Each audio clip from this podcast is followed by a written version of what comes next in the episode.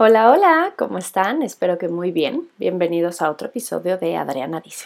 El día de hoy quiero tocar un tema no muy agradable, entonces vamos a dejarlo sweet and short, pero creo que es muy importante. Eh, quería compartirles sobre, em, hace poco, hace un, par de semanas o días, falleció un buen amigo mío de cuando éramos jóvenes y libres y frescos y felices y todo.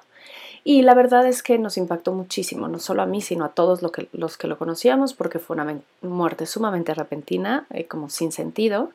Eh, y obviamente eso te, te, deja parte del hoyo en el alma de perder a alguien, también el hoyo de, de, no tener como mucho sentido o no encontrarle como, como el por qué, como qué fue lo que pasó, entonces tienes dudas, pero de nada sirve contestar esas dudas porque no importa por qué fue, simplemente ya no está, etcétera, etcétera. Y entonces lo que quiero reflexionar el día de hoy, que seguro van a decir, ah, sí, lo efímero de la vida. No, lo que hoy quiero tocar el tema es platicando con una amiga mía que, seguimos en contacto y la quiero muchísimo. Em, sobre el tema me decía, tú sabes lo mucho que él siempre te quiso y él te quería mucho y siempre me preguntaba por ti. La verdad, yo hace tiempo que no hablaba con él, o sea, yo creo que al menos un año o más que no cruzaba palabra con él. Sí, me, me ya sabes, el, el típico feliz cumpleaños o algo por el estilo en Facebook, pero no más allá de una relación. Entonces, cuando ella me dijo esto, obviamente contestas un poco como por, pues no sé, este, añadido, ah, sí, sí, claro, pero la verdad es que no.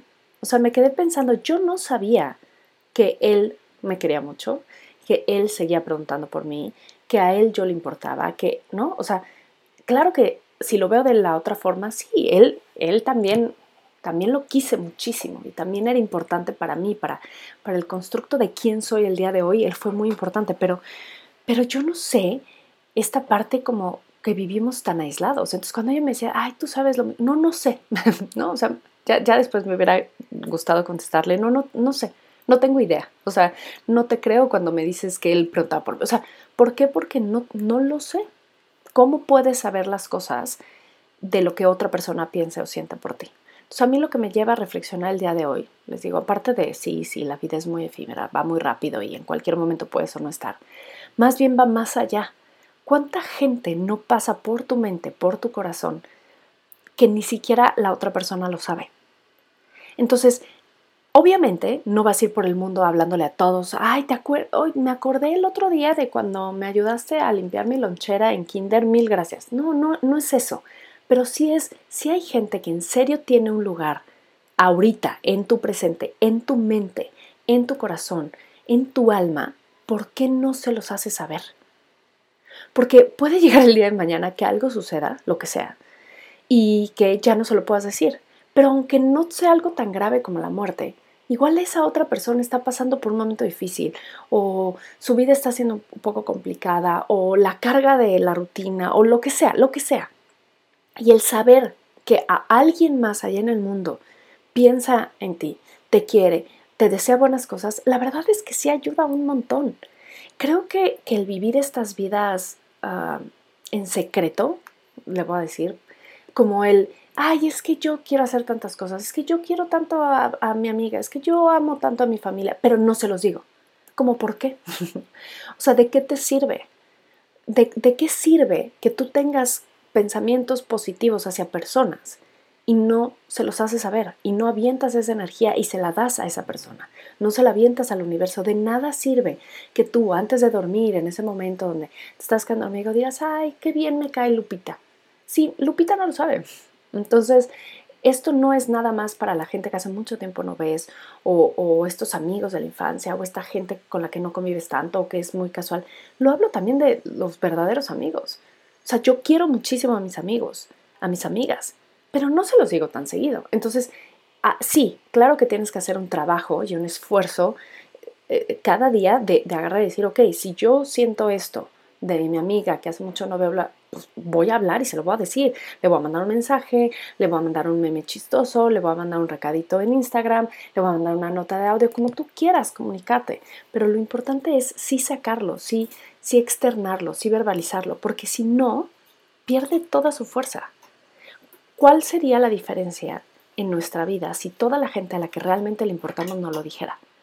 yo hoy les puedo decir que a mí me hubiera hecho la diferencia saber que para él era importante yo, que él pensaba en mí, que él deseaba cosas buenas para mí. No solo me hubiera dado ganas de recuperar esa amistad y de estar más cercana a él y, más en contacto, pero seguramente también por ahí. Y entonces quizá ambas vidas, la suya y la mía, hubiera cambiado drásticamente porque nos hubiéramos tenido en el presente, no nada más como un recuerdo en el pasado. Pero aparte de eso, claro que hay días difíciles donde a mí me cuesta simplemente pararme de la cama, donde dudo muchísimo, donde me siento muy insegura, donde todos mis demonios y todos mis miedos me atacan. El problema es que mis miedos y mis demonios me atacan, pero, pero no me ataca el amor de la gente que, que hay allá afuera. ¿Por qué? Porque no, pues ¿para qué? O sea, ya lo sabe, o, o no, es que eso es muy cursi, o ¿para qué decirlo? Entonces, tú nada más imagina, piensa en alguien, alguien que ahorita te venga a la cabeza que quieres mucho y que quizá no se lo hayas verbalizado, no se lo hayas dicho últimamente. Piensa en esa persona. Ahora imagínate que está pasando por algo difícil, que su jefe se está portando muy difícil, que igual lo o la corren del trabajo, que sus hijos tienen una enfermedad y, no ha podido dormir, que tiene broncas con el marido, que, que sus ingresos están muy, muy variables y entonces no tiene estabilidad, lo que sea. Ahora imagínate cuánto más fácil para esa persona sería atravesar lo que está atravesando, porque ya es una persona fregona por tener que atravesar su propia vida. ¿Cuánto más fácil sería para esa persona si tuviera tu cariño, tu apoyo y toda esa buena vibra que tú ahorita sientes por esa persona. Nada más saberlo. Ni tal vez no te tiene que contestar, tal vez no tienes que ir a tomarte un café, porque muchas veces es como, no, es que si le hablo y le digo que, que la quiero o me cae bien, va a querer que nos veamos. No, dile, sabes que no tengo tiempo, no tengo tiempo, no quiero, lo que sea. Pero al menos quiero que sepas que sí pienso en ti, sí te deseo puras cosas buenas y sí creo que eres una persona valiosa e importante porque ocupas un espacio físico y emocional en mi vida.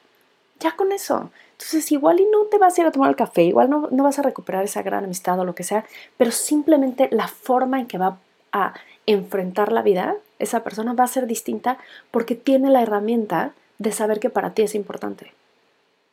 Entonces, esa es mi reflexión del día de hoy.